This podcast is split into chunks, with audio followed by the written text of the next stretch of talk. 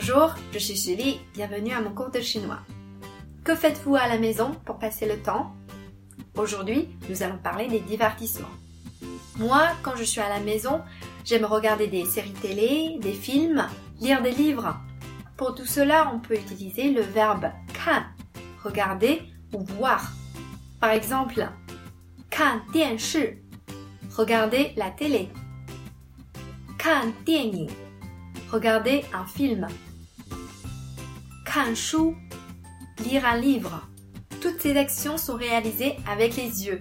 On utilise donc le verbe kan, alors que pour les actions qui font appel aux oreilles, on peut utiliser le verbe ting, écouter. Par exemple, ting yue, écouter de la musique.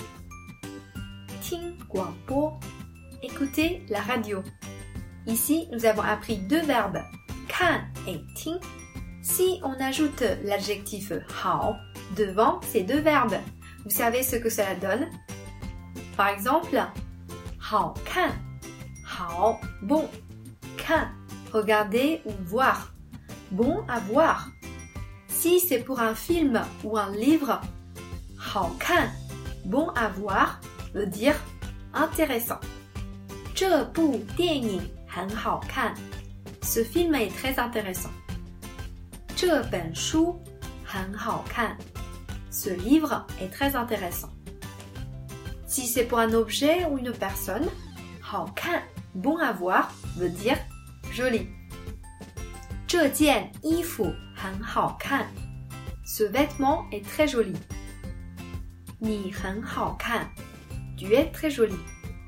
On peut aussi dire 你很漂亮 tu es très jolie ou tu es très belle. Et maintenant, avec le verbe ting, hao ting, bon à écouter, c'est-à-dire mélodieux. Cette chanson est mélodieuse.